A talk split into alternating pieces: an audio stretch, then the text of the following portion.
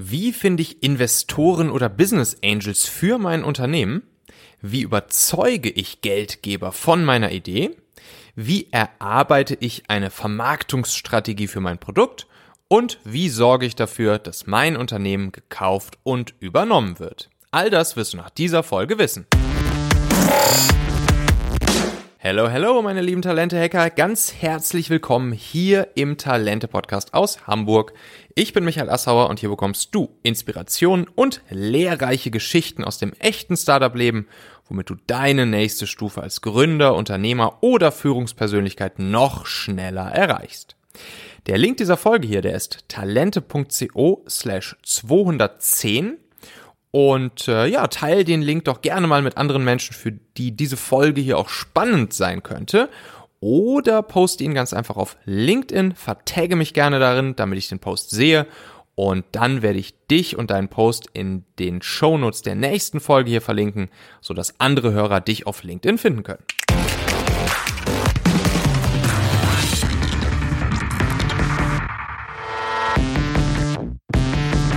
Wir haben dann gegründet und so nahm alles seinen Lauf. Wir haben dann unseren Mitgründer David mit an Bord geholt. Wir haben erste Geldgeber überzeugt.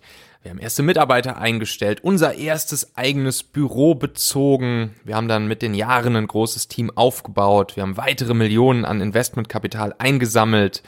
Ähm, wir waren in der ja, weltweiten Technologieszene mittlerweile zu einem gewissen Namen gekommen mit unserer Firma Familionet. Wir waren im Silicon Valley, in New York, Tel Aviv, London und all den anderen Technologiezentren dieser Welt unterwegs. Und schlussendlich wurden wir dann von Daimler übernommen und äh, haben den Exit erlebt und natürlich auch die Integration unserer Firma und unseres gesamten Teams äh, in den großen Konzern. All das in nur fünf Jahren. Und ich habe mich jetzt zuletzt mit meinem damaligen Mitgründer Hauke hier schön zum Kamingespräch getroffen. Äh, wir haben über unsere Learnings, unsere Fuck-ups und unsere Erfolge gesprochen. Das Ganze natürlich nochmal Revue passieren lassen. Und wir haben auch über all die Dinge gesprochen, die wir heute anders machen würden. In insgesamt vier Folgen geht's jetzt hier also um solche Themen wie das Finden der richtigen Mitgründer, den Einklang von persönlichen Zielen und Unternehmenszielen, den Aufbau einer guten Firmen- und Teamkultur, das Finden und Testen einer guten Geschäftsidee, das Finden, Einstellen und Trennen von Mitarbeitern, eine mitreißende Vision und Mission fürs Unternehmen zu erarbeiten. Es geht darum, wie man als Startup für starke PR und breite Medienaufmerksamkeit sorgt, wie man als Gründer Geldgeber und Investoren überzeugt, äh, wie man sein Produkt vermarktet und natürlich auch, wie man klug dafür sorgt, dass sein Unternehmen am Ende gekauft und übernommen wird. Ja, einmal die komplette äh, Klaviatur der Start-up und Gründungs- und Unternehmensaufbau-Skills hier durchgegangen. Das Gespräch ist in vier Folgen aufgeteilt, kommt jetzt hier in vier Podcast-Folgen. Viel Spaß dabei.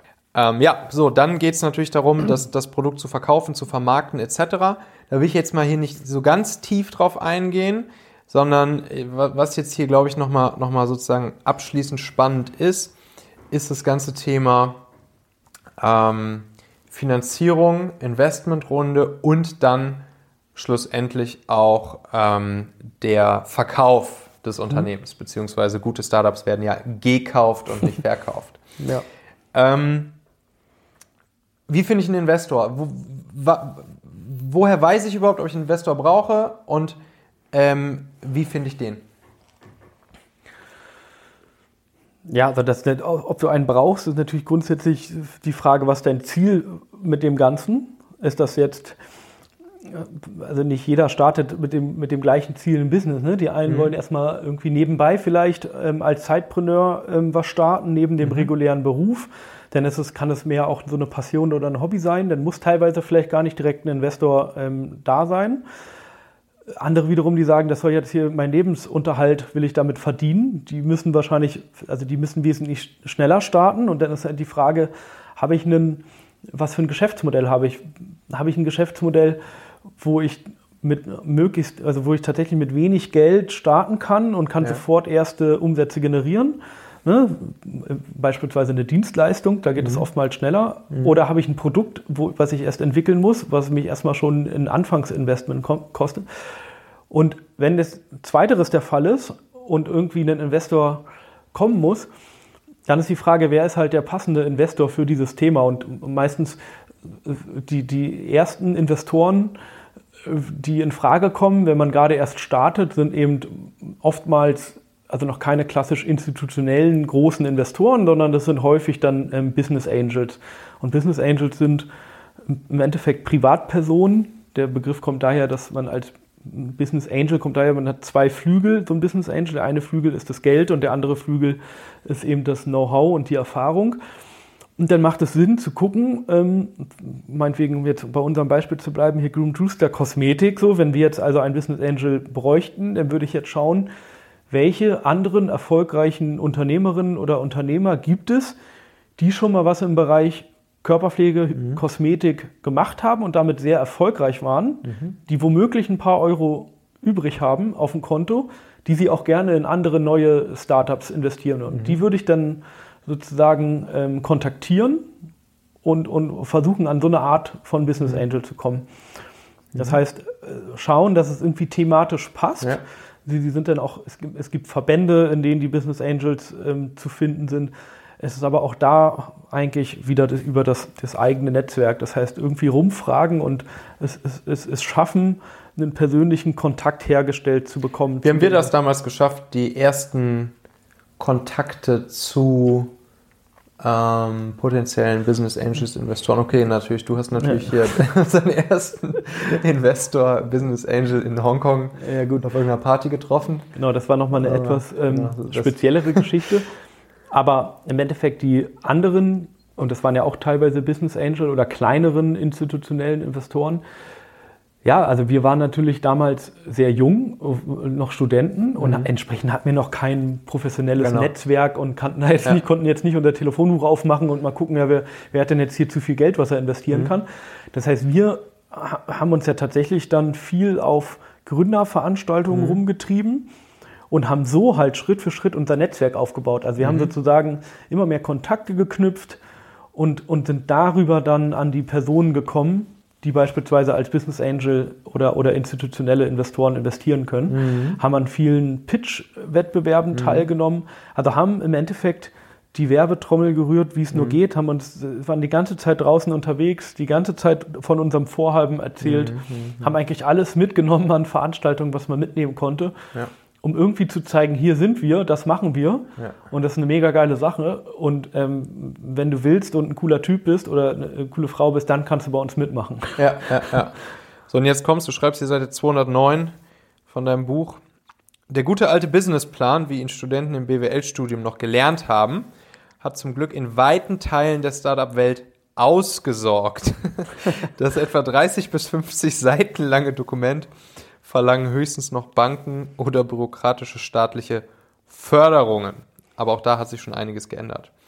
So, sag an, wenn ich keinen Businessplan mehr brauche, was brauche ich denn dann, um, wenn ich jetzt einen Business Angel kennengelernt habe, ähm, ihn anzufixen für mein Baby, für meine Idee und im Zweifelsfall dann auch zu gewinnen?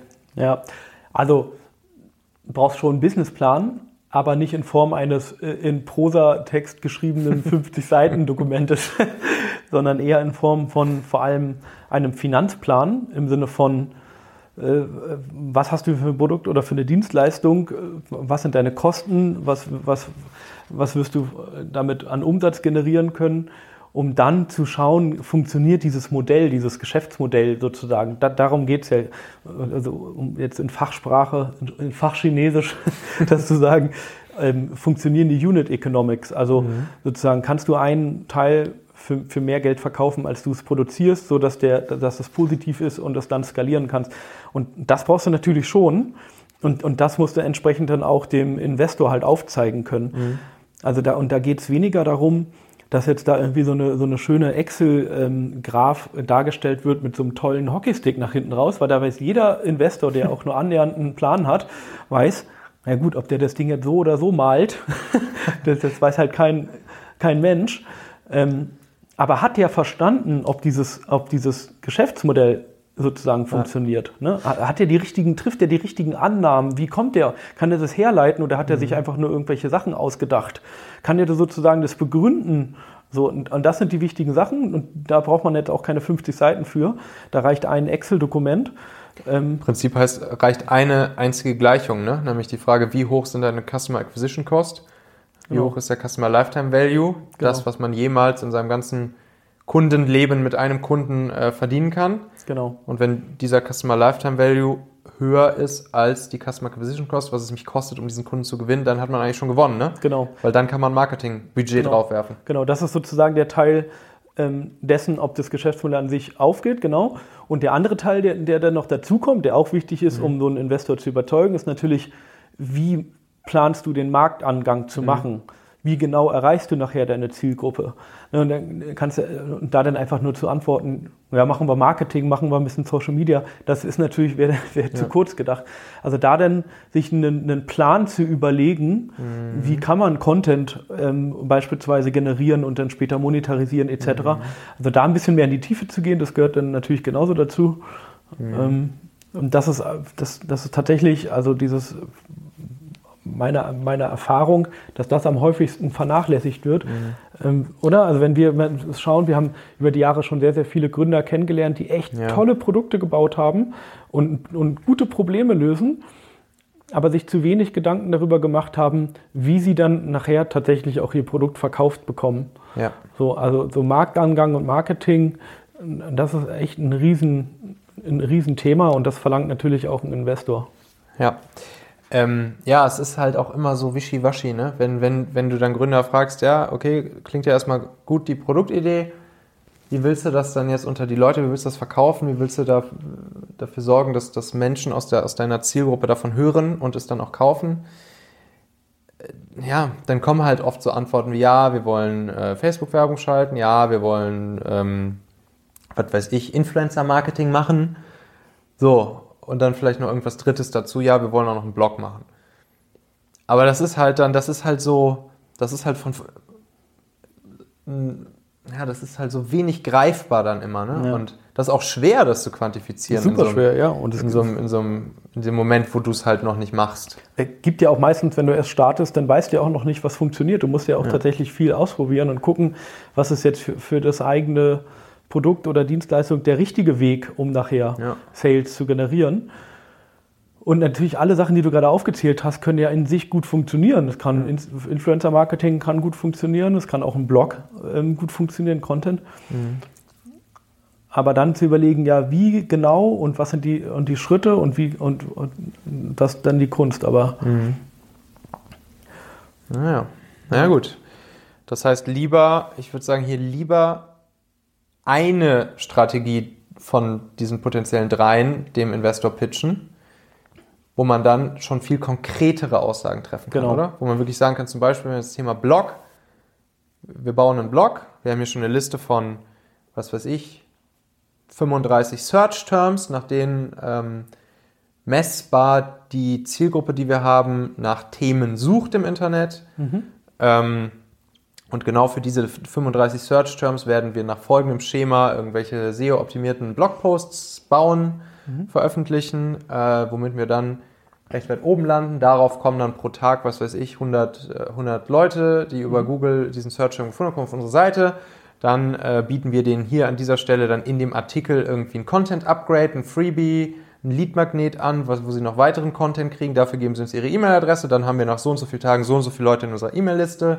Denen können wir dann wiederum äh, ja, per E-Mail weitere Offers machen, davon kaufen dann wieder x Prozent. Sind natürlich alles Annahmen, aber sind dann zumindest Annahmen, die, die man mit Daten aus der Vergangenheit von anderen oder ähnlichen Produkten irgendwie verargumentieren kann. Ne? Ja. Und wo man dann zumindest dem Investor zeigen kann, jo, das ist einigermaßen realistisch so, weil ähnliche Produkte es so ähnlich auch schon erlebt haben. Genau, also schauen, was sind auch die eigenen Stärken, wo hat man vielleicht schon Erfahrung gesammelt, was, was liegt einem irgendwie. Mhm. Ne? Also wie beispielsweise bei dir, Michael, du, du schreibst sehr gerne, du produzierst sehr gerne Content so, da würde wahrscheinlich das jetzt am ehesten, würdest du das jetzt am ehesten dem Investor pitchen. Mhm. Jemand anders würde vielleicht was anderes dem Investor aufzeigen. Aber ähm, ähm, darüber hinaus am besten funktioniert es natürlich, wenn du auch schon tatsächlich kleinere Erfolge auch vorweisen kannst. Also wenn es Ja. jetzt nicht nur Theorie ist, sondern ähm, also die wenigsten Investoren investieren einfach nur auf einem sozusagen Plan, irgendwo etwas zu machen, sondern wollen natürlich schon erste kleine Erfolge sehen im Sinne von die ersten, ersten selbst wenn es nur Testnutzer sind oder so, konnten Mhm. schon gewonnen werden ähm, über die und die Maßnahmen etc. Also Ja. Es geht immer darum, auch irgendwie aufzuzeigen, was, um, also um auch da wieder so ein englisches Wort, Traction zu zeigen. Ne? Was hat man schon irgendwie geschafft in der Zeit, um seinem großen Ziel näher zu kommen? Apropos, wo du gerade, speaking of which, ich sehe hier gerade auf Seite 239 in deinem Buch unseren Familionet Hockey Stick. Genau, das war zum Beispiel Traction, die konnten wir den sehr gut Investoren zeigen. Das war dann ganz lustig, als wir, wir haben dann auch über eine Pressemitteilung wieder, glaube ich, äh, in den, in den ganzen Startup-Medien wie Gründerszene, deutsche Startups und so haben wir dann auch hier, ich glaube auch, weil wir uns wieder auf Finanzierungsrunde begeben wollten für die nächsten Investoren, haben wir dann diesen Hockeystick hier veröffentlicht, ne? Ja. Und ähm, Ich muss noch mal kurz erklären, was ein Hockeystick ist. genau, also das ist praktisch eine, ein Graph, eine Kurve, die aussieht äh, wie ein Hockeystick eben, nämlich unten erstmal etwas flacher und dann geht sie irgendwann steil nach oben und steigt immer weiter an. Und das hier sind äh, unsere Nutzerzahlen, die wir dann hier auf die äh, 1,7 Millionen Nutzer hatten wir dann jetzt hier gerade zum Höchstzeitpunkt dieses Hockeysticks im November 2016. Also auf jeden Fall mal hier in, in Haukes Buch reingucken, Startup Skills, äh, Seite 239, da seht ihr genau diesen Hockeystick. Ähm, und dann war ja ganz lustig, nachdem, dieser, nachdem diese, Hockeys, diese Hockeystick-Story von uns veröffentlicht wurde, ähm, dann hat auf einmal hier Oliver Samba angerufen, beziehungsweise ein Mitarbeiter von ihm. Und dann ähm, durften wir sozusagen nach, nach Berlin zu Oliver Sam Samba Privataudienz. ne, wer es jetzt nicht kennt, Oliver Samba ist ja so einer der, ne, Rocket Internet, so einer der, äh, der Online-Business, äh, Internet- Investoren, VCs, so der eigentlich der größte in Deutschland, ne? Ja. Und ähm, ja, dann waren wir da und ähm, dann hat er uns auch begrüßt. Ah, ihr seid also die Jungs mit dem Hockeystick. naja, und dann haben wir da, haben wir da gepitcht und haben Oliver Samba, unser, unser Familionet-Baby, äh, vorgestellt. Wir haben, glaube ich, sogar am Ende der, ich glaube, so am Ende war es ein Vier-Stunden-Meeting. Ähm, es war nur für eine Stunde geplant, es war dann vier, vier Stunden, aber Olli war immer nur so für ein paar Minuten im Raum, hat mit uns gesprochen und ist dann wieder raus. Dann war er wieder in irgendwelchen anderen Meetings, kam er wieder rein, wir haben mit uns getalkt und dann ist er wieder raus und war wieder in einem anderen Meeting. Ja. Und das hat insgesamt so über vier Stunden oder so hingezogen. Und am Ende haben wir dann auch sogar ein Angebot bekommen, ne? ja, genau. Haben wir aber nicht angenommen. Also es hat dann nicht gepasst so. Wir haben dann noch ein bisschen verhandelt danach. Also es gab dann verschiedene Gründe so, aber ja, es war eine auf jeden Fall sehr, sehr spannende Erfahrung, definitiv. Vor allem, weil der Messerscharf sofort eigentlich das ganze Modell sehr, sehr gut verstanden hat. Ich sehe hier bei unserem Hockeystick auch oben, da bricht er so ein kleines bisschen ab. Ne? Das hat uns ganz schön gewurmt, da dieser, dieser, dieser ganz kleine, wo das Wachstum so ein kleines bisschen abnimmt am Ende. ähm, Ja. Das hat uns noch gut gewurmt, dieser. Naja, unsere Strategie war ja damals, ähm, also kannst dich noch erinnern, wir, haben ja dann sozusagen im ersten Jahr nach Launch haben wir uns sehr stark auf das Produkt fokussiert. Mhm. Ja, unsere Ja. unsere ähm, Devise war immer, wenn wir ein richtig gutes Produkt bauen, was, was Nutzer gerne nutzen, dann werden, dann werden die es weiterempfehlen, dann wird auch danach der, der Wachstum nicht schwerfallen. Genauso war es dann auch. Und irgendwann an dem, an dem Punkt waren wir dann, wo wir gesagt haben, okay, jetzt funktioniert das Produkt so gut, jetzt wollen wir wachsen und haben dann im Team die Vollgasmaßnahmen Die. Vollgasmaßnahmen, jo. Genau. Und im ganzen Team überlegt haben, was können wir jetzt für unterschiedliche Sachen machen. Und unter anderem haben wir zu dem Zeitpunkt sind wir dann mit der Internationalisierung gestartet.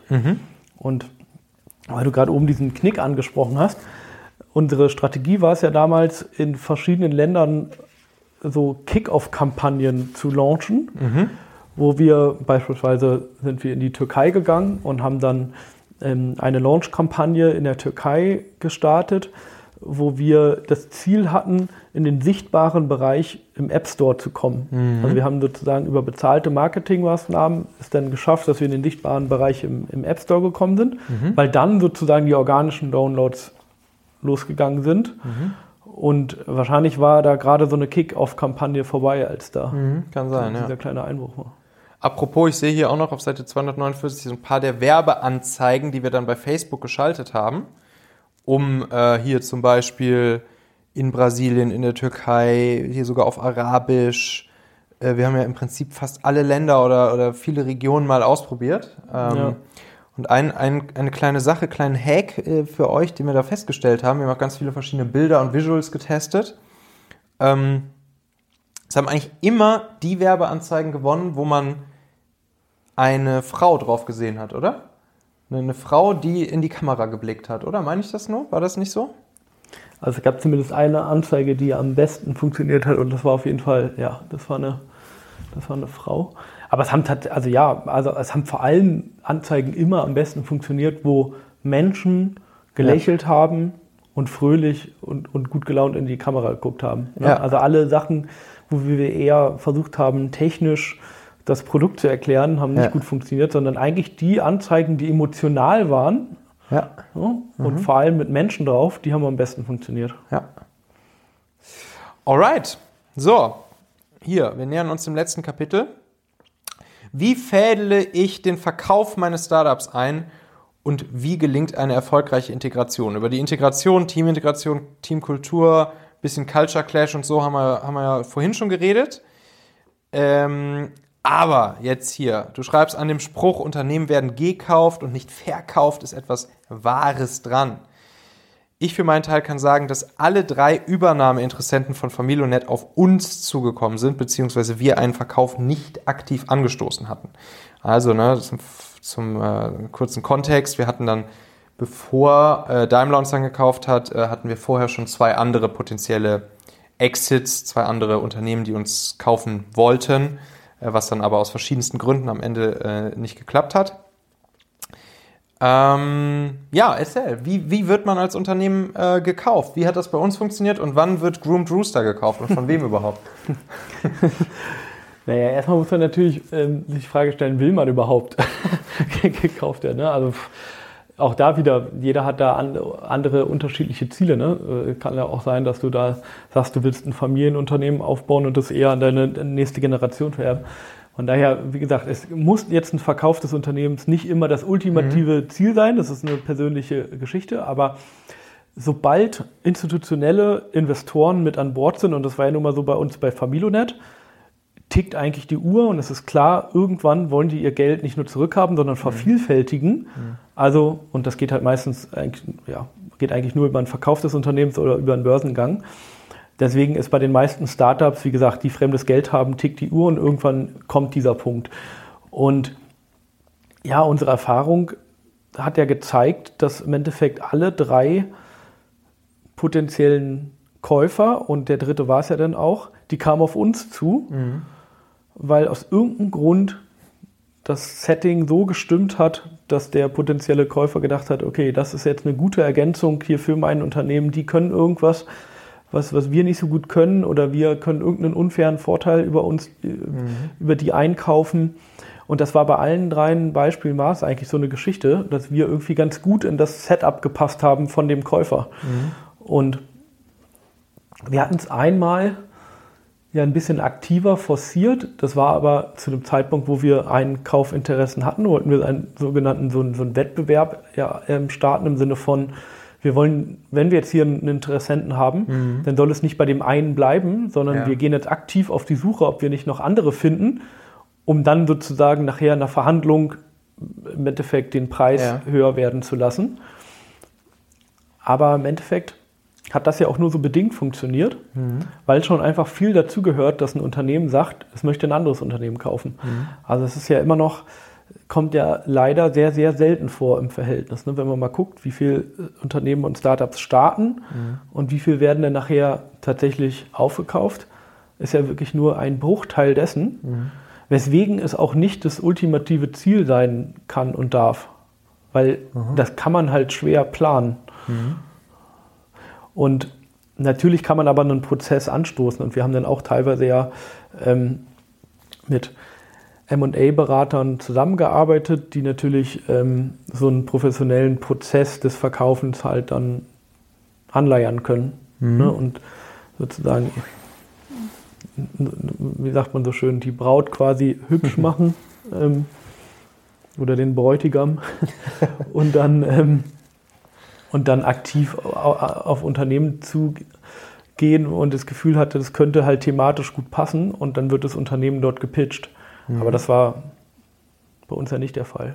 Ja, bei uns war es eher äh, auch über die öffentliche Wahrnehmung und Aufmerksamkeit, die wir so generiert haben. Ne? Also ich, Ja. so PR und, ähm, und auch so in, in in der Fachpresse und Startup- und Businesspresse und so auch präsent sein, Ja. war schon immer so ein Joker von uns. Ne? Genau, also genau, immer, immer wieder die Fahnen hochhalten, immer wieder auch das Netzwerk pflegen, die Kontakte pflegen. Also wir haben ja dann äh, zum Beispiel Investoren-Newsletter geschrieben, wo wir so quartalsweise einfach mal so ein Update gegeben haben, was passiert ist in den letzten drei Monaten.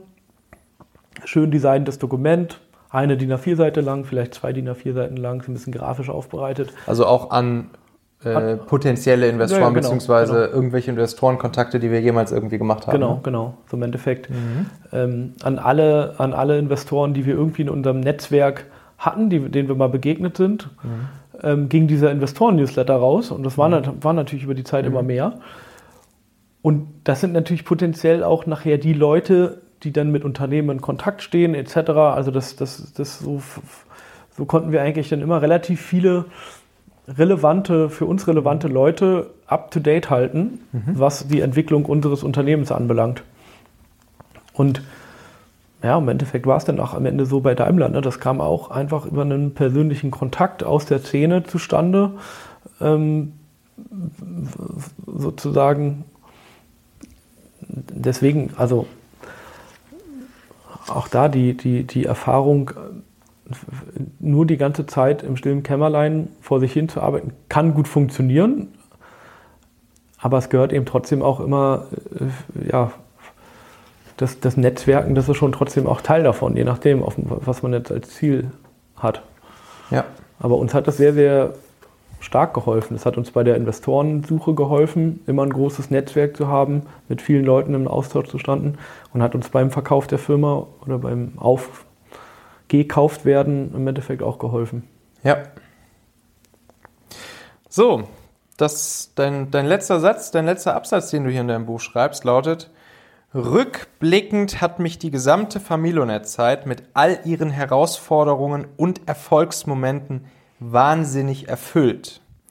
Es ist schon eine ganz besondere Erfahrung, aus dem Nichts eine Idee zu entwickeln, aus der ein funktionierendes Unternehmen entsteht und es bis zur Übernahme durch einen renommierten Konzern auf Wachstum zu trimmen. Schön. So, erzähl, Startup Skills. Ja, wo kriegt man das? Überall. Ich nehme an, bei Amazon etc., oder? Ich werde es natürlich auch drunter verlinken. Genau, das gibt es überall. Das, das haben wir mit dem Campus Verlag zusammen gemacht. Das heißt, man findet das auch ja, im stationären Buchhandel, wie man so schön sagt. Ähm, aber klar, online natürlich auch überall. Ich werde es natürlich gibt. drunter verlinken. Ähm, Ich bin sehr gespannt auf, auf das Feedback. Ich weiß nicht, ob wenn deine Hörer dir, äh, können da gerne auch, auch dann einfach dich anschreiben, Ja, wenn, oder die dich. auch mit mir Kontakte aufnehmen wollen. Genau, also ich bin, äh, genau, auf der, auf der Homepage kann man sich auch ein Probekapitel Mhm. runterladen. Das ganze erste Kapitel, da geht es auch um die Idee, ums Ideen finden. Mhm. Vielleicht ist das ja auch spannend für deine Hörer. kannst auch äh, natürlich gerne, kannst drüber nachdenken, ein Probekapitel äh, im Talente-Magazin zu veröffentlichen. Ne? Können wir natürlich auch gerne machen. Können wir es dann spielen wir es noch im, im, im Talente-Hexletter mit aus. Können die Leute da direkt mal draufklicken, sich das mal durchlesen. Ähm, ja, auf jeden Fall werde ich es drunter verlinken. Cool. Könnt ihr also in der Podcast-App, wenn euch das interessiert, Startup Skills von Sebastian Pioch und Hauke Windmüller, äh, könnt ihr euch das dort direkt angucken und gegebenenfalls ähm, zulegen. Dann Groomed Rooster, dein neues Baby. Ähm, werde ich natürlich auch verlinken. Ja. Sag da nochmal kurz die Domain, wo findet man es direkt, wenn man jetzt äh, Äh, gerade am Rechner sitzt? groomedrooster.com. Das ist sozusagen der gepflegte Hahn, auf gut Deutsch. Aber ja, googelt einfach Groomed Rooster, dann findet ihr das. Ähm, oder googelt Le Coq Rock. Äh, ihr könnt auch einfach Männer in Teampflege googeln. Also ihr werdet uns schon finden. Sehr gut. Ähm, ja, und Familonet gibt es ja auch noch weiterhin. Äh, du bist da noch mehr involviert als ich. Ich bin da mittlerweile nicht mehr mit an Bord. Ähm, ja. Aber ähm, ja, Teile des alten Teams sind noch dabei, so ein bisschen als Nebenprojekt ähm, die, die App weiter zu pflegen, zumindest so gut das eben als Nebenprojekt geht. Ja. Ähm, Familonet, nee, familo.net genau. ist die genau. Domain. Gleich auch runterladen, ausprobieren. Genau. Und äh, ja, auch gerne einfach mal nach Familonet googeln. Dann findet ihr nämlich auch, wenn ihr dann mal bei einfach mal Google runterscrollt oder mal bei Google News äh, schaut, seht ihr auch so diese ganzen PR-Artikel, die wir über die, über die Jahre alle hatten. Das waren ja, wir haben jetzt ja hier nur über ein paar gesprochen. Das haben wir am Ende, wenn man so sieht, haben wir am Ende eigentlich so gut wie alle großen ja. deutschen Medien mal irgendwann über Familionet ja. berichtet. Also es sind wirklich, und, und das ist keine Übertreibung, hunderte. Ja. Hunderte Presseclippings von TV, Print, Online, Radio, eigentlich alles, alles was es gibt. Ja. Alright, dann würde ich sagen, machen wir genauso weiter, wiederholen das Ganze nochmal mit unseren neuen Babys, nur mit den ganzen Learnings noch gespickt, die wir in der Familionet-Zeit gemacht haben. Genau. Tausend Dank dir, Hauke. Sehr schön, vielen Dank, hat Spaß gemacht.